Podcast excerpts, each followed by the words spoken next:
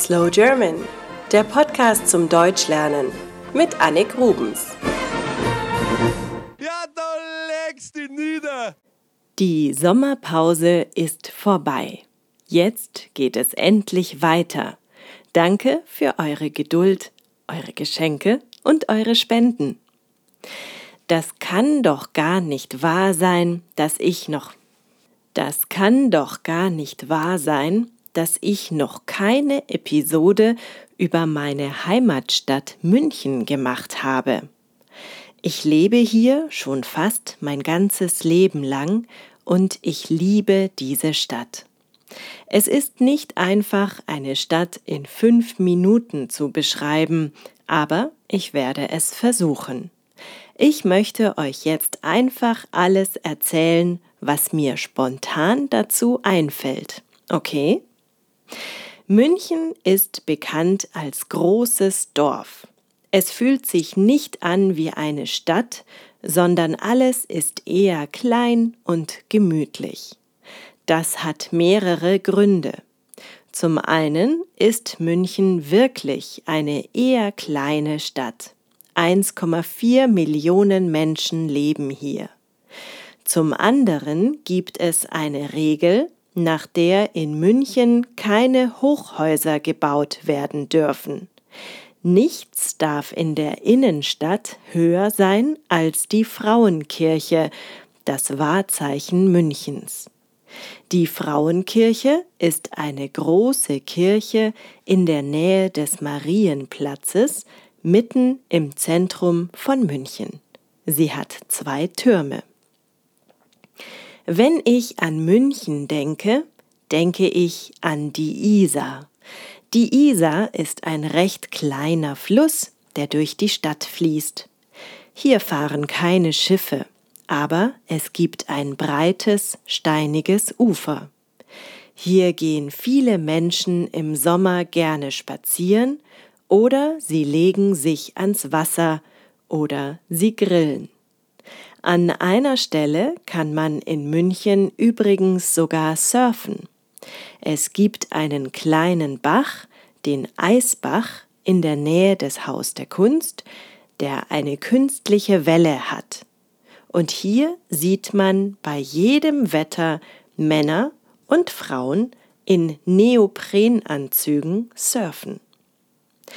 Ich denke an den riesigen englischen Garten, den Park mitten in München, Münchens grüne Lunge. Ich denke an das Olympiazentrum, in dem 1972 die Olympischen Spiele stattfanden und leider auch das Olympia-Attentat einer palästinensischen Terrorgruppe. Zurück zu den schönen Seiten. München wird gerne die nördlichste Stadt Italiens genannt, weil die Lebensart eher südländisch ist. Natürlich gehört das Oktoberfest zu München. Jedes Jahr kommen sechs Millionen Besucher auf das größte Volksfest der Welt. Die Einheimischen tragen dann gerne Dirndl und Lederhosen, also Tracht. Das tun sie auch gerne, wenn sie in den Biergarten gehen. In München gibt es noch viele alte, traditionelle Brauereien, wie beispielsweise Augustiner. Was noch? BMW natürlich. München ist die Stadt der BMWs. Nirgendwo auf der Welt fahren so viele BMWs durch die Gegend wie hier. Politisch gesehen ist München rot.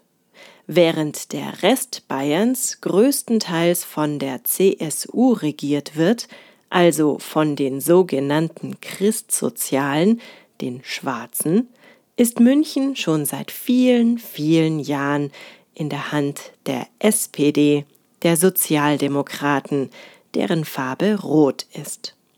Das heißt, es gibt hier einen SPD-Bürgermeister. Und auch sonst ist München zwar die Landeshauptstadt von Bayern, aber auch irgendwie eine Insel. Vieles ist hier anders. Die Menschen sprechen zum Beispiel ein eher sanftes Bayerisch, wenn überhaupt. Wenn ich an München denke, denke ich an die vielen Kunstmuseen, an das Deutsche Museum, das größte Technikmuseum der Welt. Aber ich denke auch an die düsteren Kapitel der Stadt. Adolf Hitler liebte München und er lebte hier. Er nannte München die Hauptstadt der Bewegung. Im Zweiten Weltkrieg wurden 90 Prozent der Altstadt zerstört. Noch heute gibt es viele Zeichen dafür, was der Krieg hier angerichtet hat. Und viele Denkmäler und Mahnmale. Das ist richtig und wichtig. Es gehört zur Stadt dazu. Ich lebe gerne in München. München ist gemütlich und sicher, sauber und bequem und ich bin stolz darauf, wie die Münchner die vielen Flüchtlinge aus Syrien und anderen Ländern in den vergangenen Wochen und Monaten aufgenommen haben. Sie waren hilfsbereit und warmherzig. Wart ihr schon einmal in München? Was fällt euch ein, wenn ihr an meine Stadt denkt? Ich freue mich auf eure Kommentare.